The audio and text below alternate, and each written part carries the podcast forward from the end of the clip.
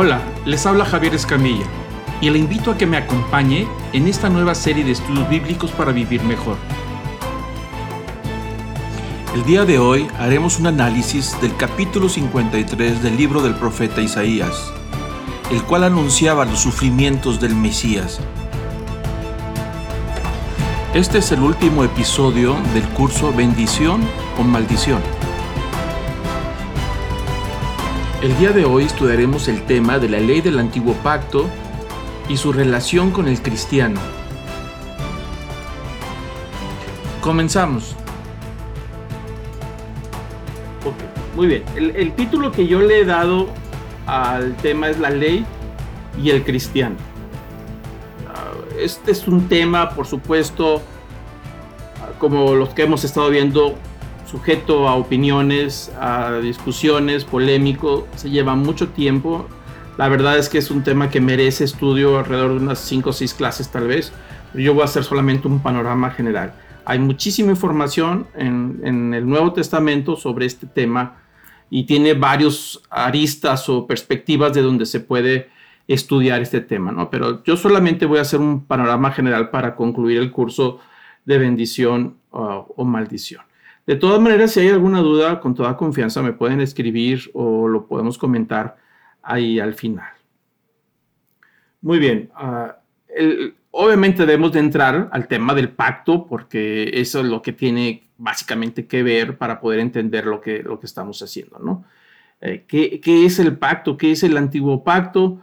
Aunque ya vimos algo en algunas de las clases pasadas, pero vamos a ir entrando un poquito al tema. Dice, pacto es un convenio, eso es un acuerdo mutuo de dos o más partes que vincula y obliga a una reciprocidad de beneficios y obligaciones. Tiene a veces definida la estructura del convenio mediante rudimentos que establecen las formas y los medios del acuerdo. Entonces, esto es un pacto en la manera en que se relacionó el pueblo de Israel con Dios. En, la Biblia hay varios pactos. Hay el pacto con Noé, cuando Dios le dijo a Noé que ya no destruiría la tierra a través de un diluvio. Y, la señal de ese pacto es el, arco iris, ¿no? Entonces está el pacto con Abraham, donde Dios hace un pacto con Abraham de, descendencia de la tierra y también un pacto donde bendecería a todas las familias de la tierra. Lo iba a ser engrandecido y padre de fe de multitudes. Y luego viene el pacto en el Sinaí, que es un pacto que establece entre Dios y el pueblo de Israel. Y ahí es donde entra el tema del que estamos hablando, ¿no? Por supuesto, en estas obligaciones que se dan las dos partes, a Dios nadie lo obligó a entrar un pacto. Él ofrece ese pacto para poder bendecir por amor, por amor a Abraham, por amor a Isaac, a las promesas que había establecido de bendecir al pueblo de Israel y darle una posición de privilegio, ¿no? De ser considerado el primogénito entre las naciones, entre las familias de la tierra, entre las demás razas, de una posición de privilegio. Pero por supuesto, pues ese pacto tenía ciertos convenios y ciertas obligaciones y responsabilidades. Las divisiones del Antiguo Testamento, lo malo pasamos así rápidamente, eh, lo podemos eh, dividir en la primera parte, que es la ley, lo que se conoce como el Pentateuco, lo que escribió Moisés, son los primeros cinco libros de la Biblia, Génesis, Éxodo, Levítico, Número y Deuteronomio.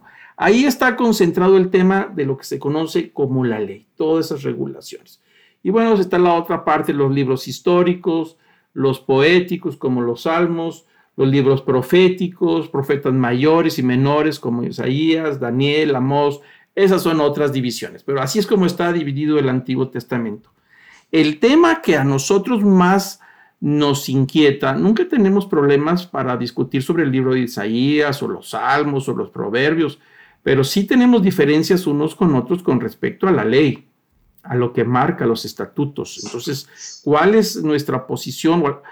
¿Cuál es mi posición? Y yo voy a compartir con ustedes lo que yo he entendido y lo que he leído a través de los años.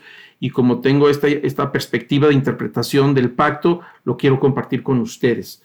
Eh, si alguno requiere profundizar, puedo recomendarle algunos libros. Pero hay, quiero decir que hay gente que no lo opina de esta manera. Hay pastores que no lo ven así. Pero bueno, estamos en esta clase y, y, yo voy a compartir lo que yo realmente entiendo.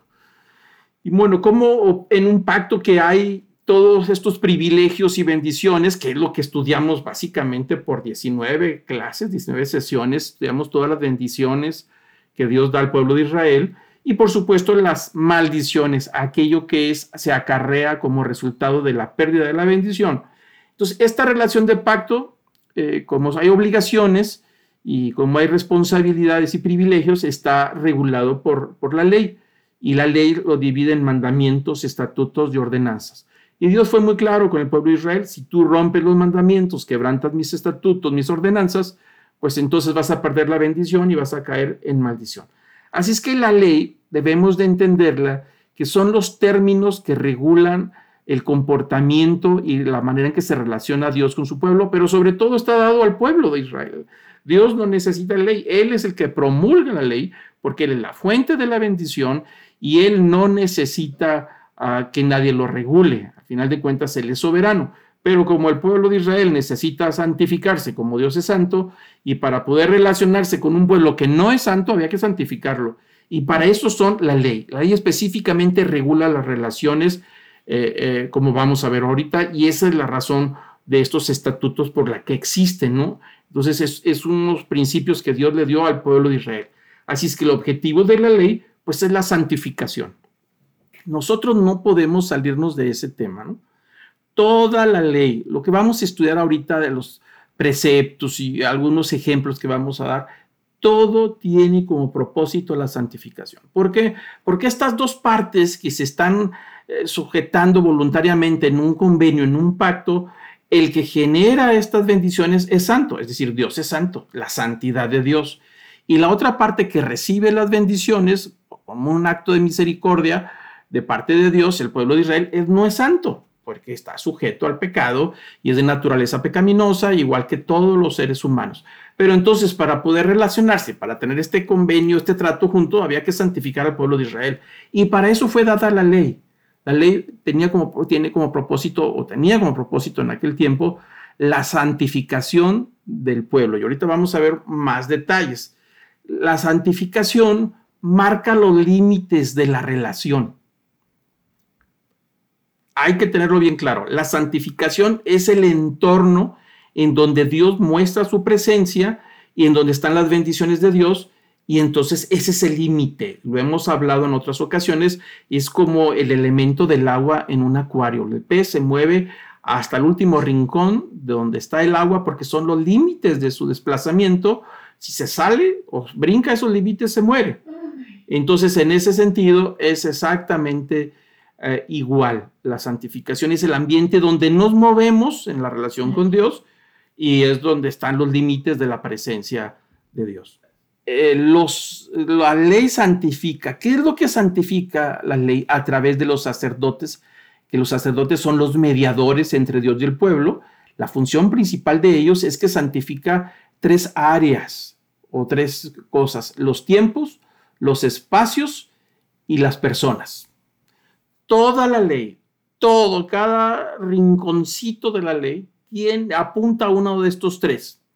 Los sacerdotes son los encargados de ministrar esta ley. Y esta ley lo que hace es santificar los tiempos, es decir, todo el calendario anual, las fiestas, los momentos en que se tiene que tratar con Dios son tiempos santos y ahí es donde los sacerdotes, a través de las observancias y rituales de la ley, están santificando los tiempos, como el, el sábado los espacios. La ley te dice cómo santificar el templo, el lugar santísimo, las ofrendas, los sacrificios, los sacerdotes levitas, las personas mismas del pueblo de Israel cuando habría que presentar un sacrificio, habría que santificarlo. ¿Cómo santificar la tierra de Jerusalén, la tierra de, de, Israel, los límites del territorio? Porque las ofrendas que se tienen que dar tienen que venir de Tierra Santa si no, no pueden ser aceptados en el templo, las cosechas, los animales, lo que nace ahí es, resultado de una santidad de la tierra. Entonces los sacerdotes aplican estas leyes para asegurarse de que la, tierra esté totalmente santificada.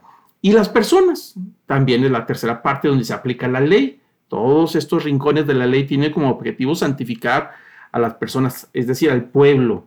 Todas las personas que nacen en este pacto en este convenio tienen que ser santificados. Entonces empiezan a ser santificados desde las purificaciones o de quitar la contaminación y la santificación para poder participar en toda la vida diaria de esta relación con Dios. Entonces, tenemos que tener en mente que este objetivo de la ley es la santificación y se santifican los espacios, los tiempos y las personas. Ahí se distribuye toda la ley. Y por supuesto, de esa manera, pues el pueblo, el pueblo, puede convivir con Dios tranquilamente y disfrutar de las bendiciones del pacto de las que hemos hablado. Entonces, toda esta ley regula la vida religiosa, la vida social, civil, política, alimentaria, laboral y cubre una serie de, de detalles en la vida diaria de este pueblo que ha sido santificado. Ahí está en términos generales dónde está la ley y cómo la podemos hablar, que son los mandamientos, los estatutos y las ordenanzas. Ahí es donde funciona y se cierra ahí el ciclo, ¿no? Bueno, en, Maimónides fue un rabino ah, que vivió alrededor del siglo VIII en España, muy famosísimo, de los grandes rabinos del pueblo de Israel, de la diáspora, muy famoso, filósofo y maestro de la ley, y él ah, se le ocurre dividir o contabilizar todos los versículos de la ley en el Antiguo Testamento.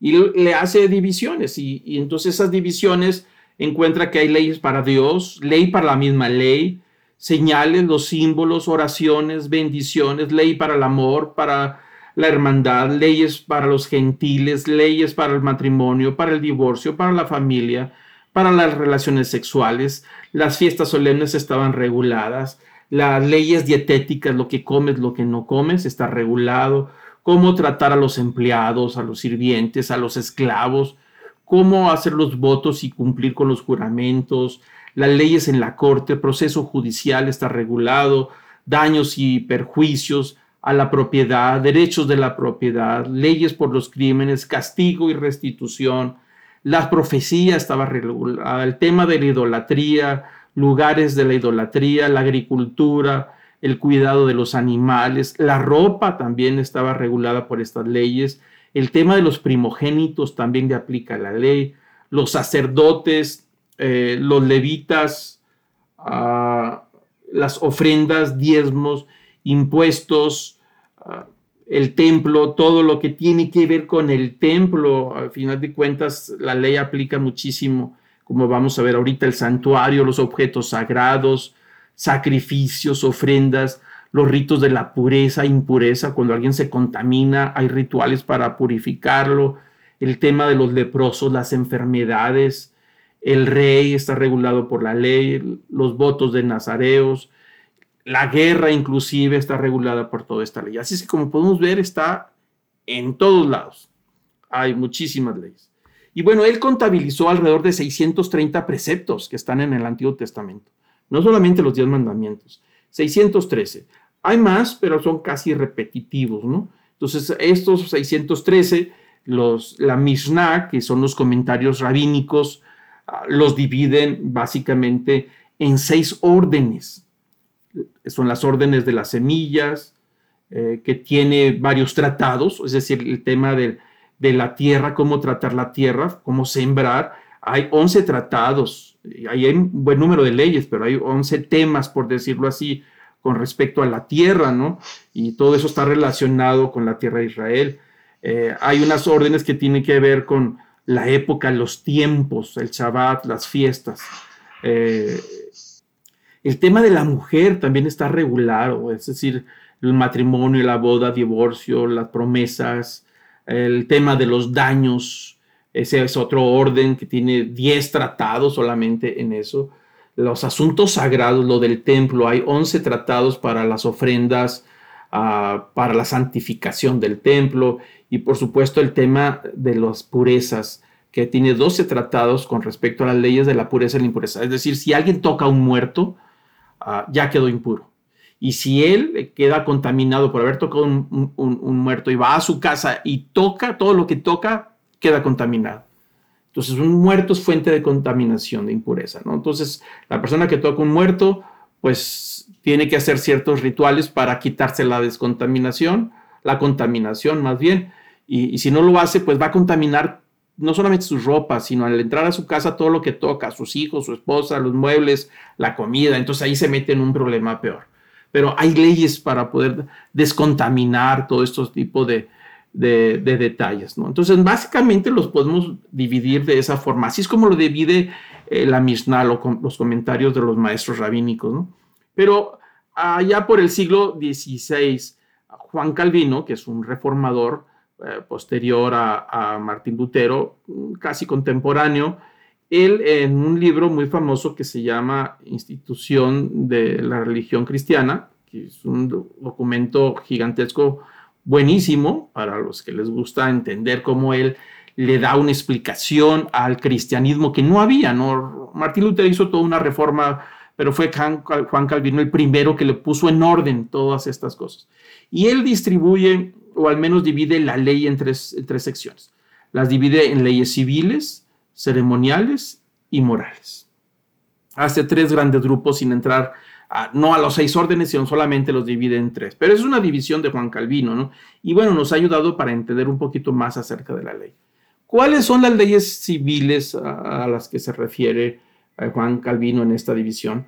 Bueno, pues son las leyes judiciales, estas leyes que regían las operaciones del gobierno, de los líderes en Israel, eran las leyes con respecto también a la salud, a las enfermedades, a, la santidad pública, cómo moverse públicamente, las enfermedades criminales, procedimientos judiciales, es decir, los juicios, leyes que caen en esta categoría incluyen penalizaciones por crímenes, eh, varios, reglas para hacer negocios, transacciones, bienes y tratamiento de los servidores, de los siervos y de los esclavos, y mucho más, ¿no? Pero ahí podemos tener alguna idea.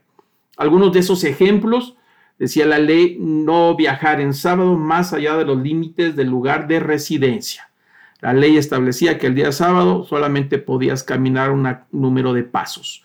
Fuera de ahí estaba prohibido. Por eso en algunas ciudades, en muchas ciudades, en Europa, en América, las comunidades judías, sobre todo las más conservadoras, ah, todos viven muy cerca de la, sinagoga para poder irse caminando el viernes para el Shabbat después de las seis y no tener que usar vehículos, porque lo prohíbe la ley. Entonces ellos caminaban y estar cerca, porque si caminan de más, entonces están rompiendo ahí estos principios de la ley, ¿no? Había otras leyes, como por ejemplo honrar a, tu padre y a tu madre, que ya lo conocen muy bien, pues estaba regulado por la ley. No era un asunto voluntario, era un asunto obligado por la ley de honrar a los padres hasta el último momento, cuidar de ellos hasta su último respiro, ¿no? Eh, dice la ley también que, si un hermano de, que murió y murió sin hijos, entonces el hermano que quede debe de casarse con la viuda. Eso se llama la ley del levirato. Es una ley donde decía la, la, viuda no podía tener posesiones, la mujer no podía heredar. Eh, es decir, lo que hizo su marido es de él y de su familia, pero de ella no. Entonces, al momento que, para que ella no perdiera estos territorios o, bienes o beneficios. Eh, entonces un hermano del difunto tenía que casarse con ella para poder que no se pierda este trabajo de este hombre, esta, herencia, ¿no? Porque la mujer no lo podía tener. Herencia. Ahí vemos el caso de, Noemí en el libro de Ruth, ahí está básicamente esa historia, ahí se refleja, en la ley del levirato.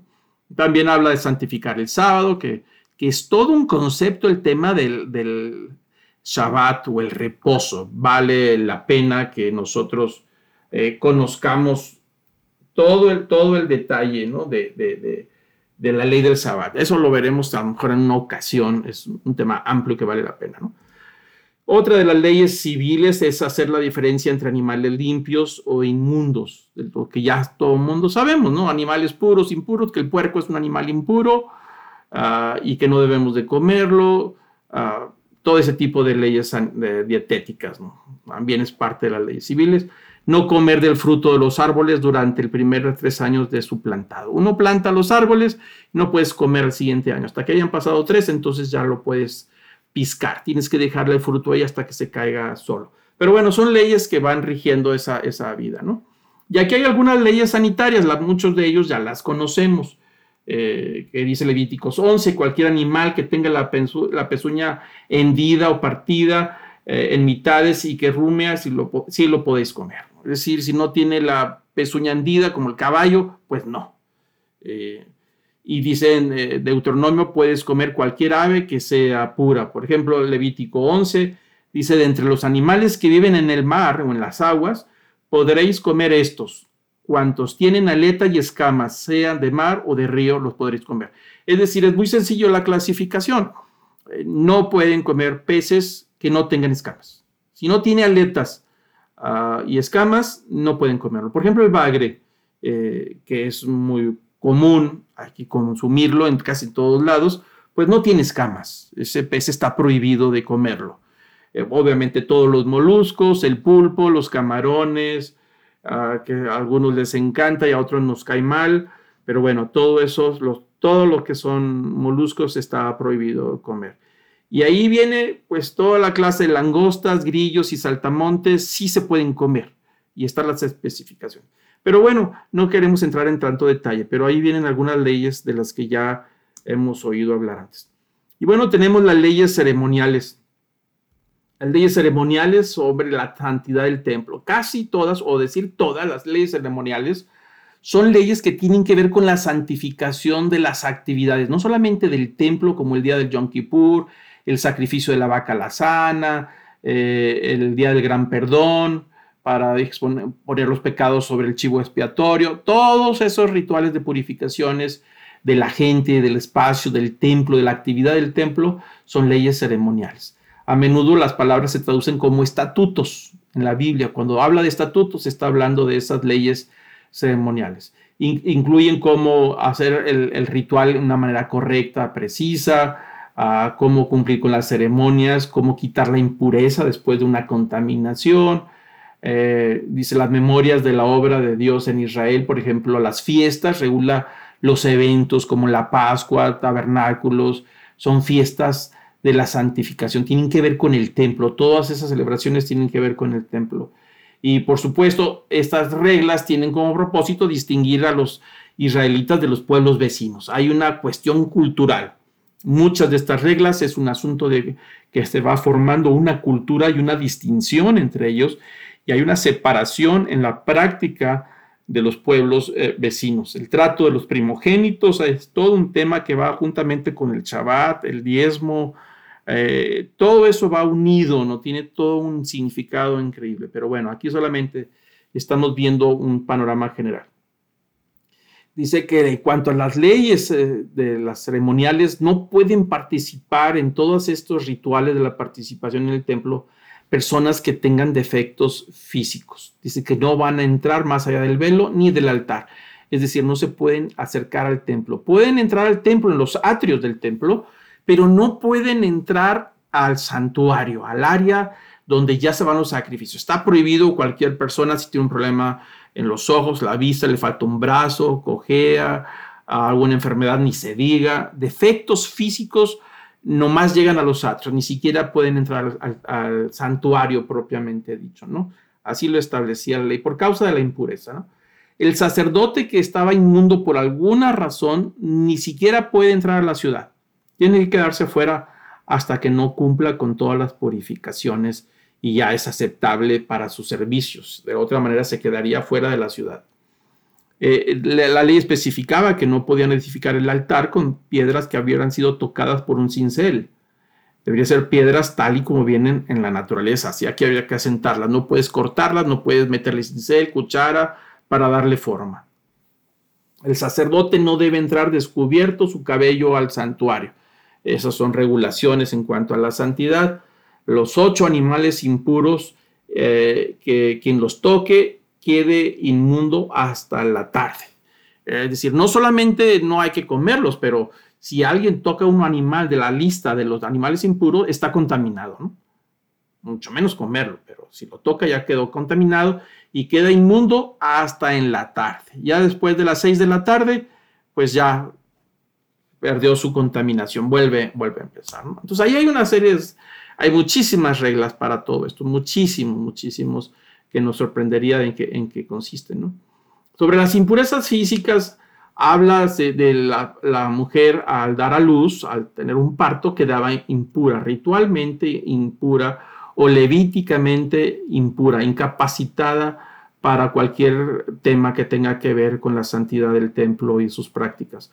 Por esa razón, la mujer a, los 40 días de haber dado a luz tiene que ir al templo a presentar un sacrificio para la purificación de ella, como el caso de María y el nacimiento de Jesús.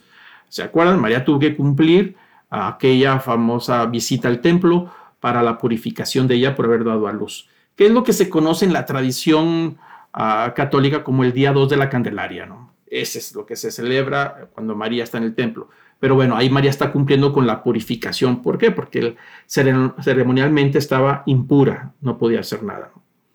El caso del flujo de sangre, los ciclos menstruales en la mujer estaba contaminada.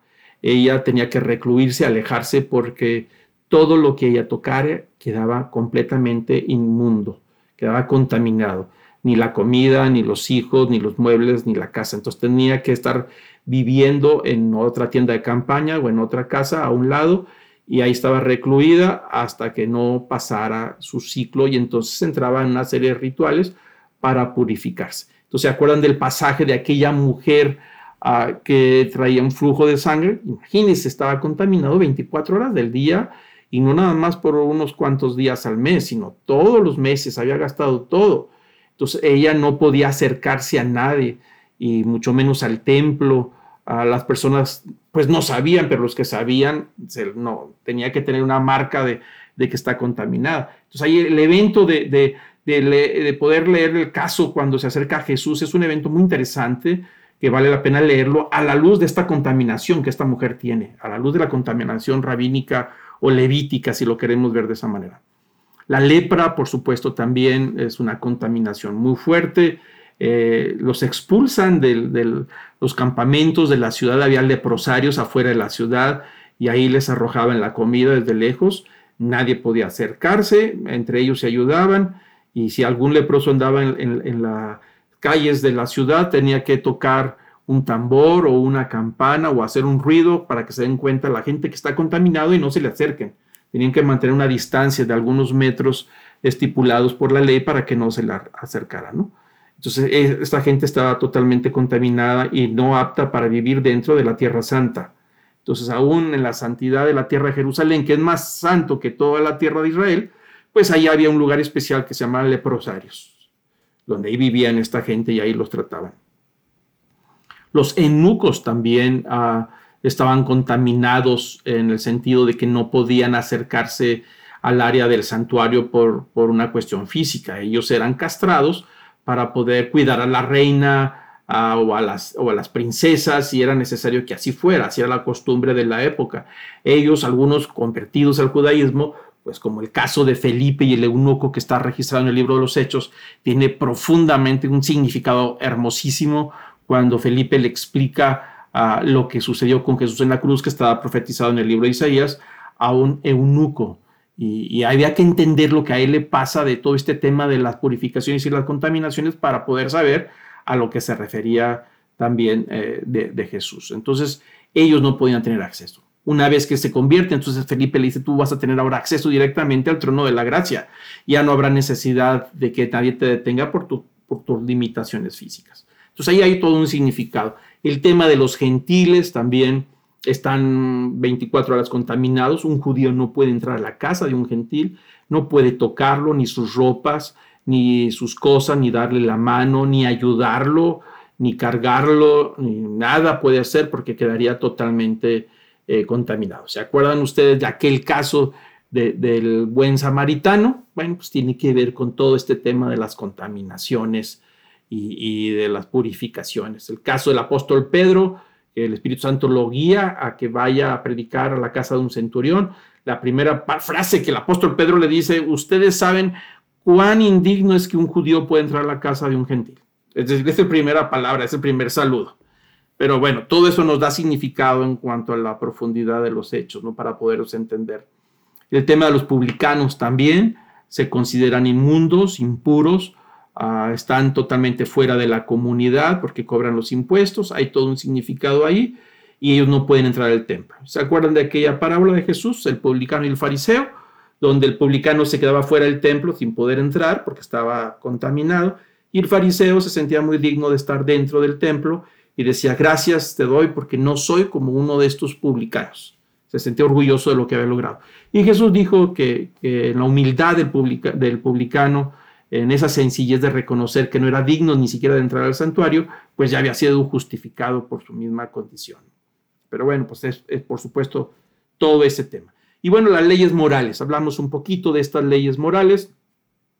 ¿A qué se refiere? Pues se refiere al tema de justicia, asuntos de ética, de juicio, ah, se traducen como las ordenanzas, cuando vemos que dicen ordenanzas, se está refiriendo a este tipo de leyes, se basa en la naturaleza santa de Dios, es decir, nuestro comportamiento hacia nosotros mismos y hacia los demás, y es el trato hacia otros, pero básicamente tiene que ver con nuestra persona y con la persona de Dios, es decir, cómo nos relacionamos con Él. Por eso estas leyes regulan nuestra, nuestra manera de vivir internamente, ¿no? Son estas ordenanzas eh, sobre la santidad. Ah, su propósito es promover el bienestar de los que lo obedecen. La ley moral comprende reglamentos sobre la justicia, el respeto, la conducta sexual, incluye los diez mandamientos, también incluye sanciones para los que no obedecen estas ordenanzas. Y bueno, pues tenemos algunos ejemplos como no maldecir al rey o, o a los gobernantes, ¿no? Eso nos toca a muchos cuando no estamos muy de acuerdo con nuestros gobernantes, los que nos gobiernan, porque a lo mejor no son nuestro partido o no son de nuestra opinión. Bueno, la ley establecía que era, ley y que no podía de ninguna manera maldecir al rey o al gobernante, aunque no nos agradara. Era un asunto de ley porque acarreaba, por supuesto, el quebrantamiento de los principios de Dios. ¿no? Ah, también estipulaba con respecto a la moralidad no descubrir la desnudez de una parienta. Cuando dice ahí no descubrir la desnudez, está refiriendo básicamente a tener relaciones sexuales con el parentesco, con, sanguíneos, ahí no se permite. Vestir ropa tejida con lana y lino juntos. En, las leyes de la moralidad, inclusive en las leyes civiles sobre la, el trato de la tierra, hay una hay un sentido de estas leyes sobre la pureza, es decir, el pueblo de Israel tenía que entender que no podía mezclarse con, ninguna otra raza y que tenía que mantenerse puro. Y se transmitía esta idea a través de muchas leyes. Una de esas leyes es que no podía tener ropa con, dos tejidos diferentes, dos tipos de fibras distintas, no una de lana y, y otra le mete otra fibra de otro género, eso no se puede, está prohibido, es contaminación. Y bueno, aunque tenía sentido, porque porque por supuesto las fibras no se comportan igual cuando las lavan, pero ese no era el objetivo, el objetivo era la pureza en ese sentido. Entonces no les permitían sembrar en la misma tierra dos tipos de, cultivos distintos, como a veces se quiere aprovechar que se siembran unos árboles y abajo de los árboles siembras otra cosa para aprovechar la tierra. Pues no, estaba prohibido. No puedes mezclar diferentes semillas, no puedes en una yunta mezclar un burro y una yegua, o un toro y un, caballo. O sea, no se puede ayuntar con diferentes animales, no se puede sembrar de diferentes semillas. Ah, todas esas leyes ahí están, no se puede mezclar, pero tienen que ver con leyes de la pureza. Y es lo que eh, Israel necesitaba entender que no podía mezclarse tampoco con los pueblos vecinos. Ah, obviamente las leyes sobre las falsas profecías, eh, no tatuarse ninguna parte del cuerpo, porque eso era ya parte de las mezclas de los pueblos vecinos que se tatuaban el cuerpo por diferentes razones, por votos, por promesas, por buena suerte, por hechicería, por muchas razones. ¿no? Entonces al pueblo de Israel le prohibía tener tatuajes en el cuerpo. No uncir bestias diferentes, lo que acabamos de comentar, una, una yunta que tuviera bestias de diferente clase. Entonces, la pregunta ahora que nos queda es decir, bueno, de todas estas leyes, que son muchísimas, 613, y que es muy interesante examinarlas, algunas nos pueden dar risa y otras pues, las queremos hasta practicar. Entonces es interesante que algunos cristianos a veces exigen más la práctica de algunas leyes que los mismos rabinos, ¿no? A veces somos más estrictos. Y, lo interesante es que escogemos algunas sí que nos gustan y otras que no nos gustan, no, no las practicamos pero a veces si exigimos que los demás practiquen, por ejemplo, si a alguien le gusta la fritada, pues lo primero que le dices, sabes que estás cometiendo pecado porque está prohibido comer la sangre. Pues, pues sí, sí, pero ahí donde vamos a entrar estos temas. por qué sí y por qué no. O practicamos toda la ley. A veces yo les digo, bueno, si tú vas a querer entrar voluntariamente a esa ley, a no tomar sangre, pues lo primero que debes hacer cuando comes carne es poner la carne eh, en agua tibia para que se vaya desangrando. Así lo dejas media hora y luego cuando lo saques lo cubres de sal de grano para que le quede, la poquita sangre que le quedó, se la chupe.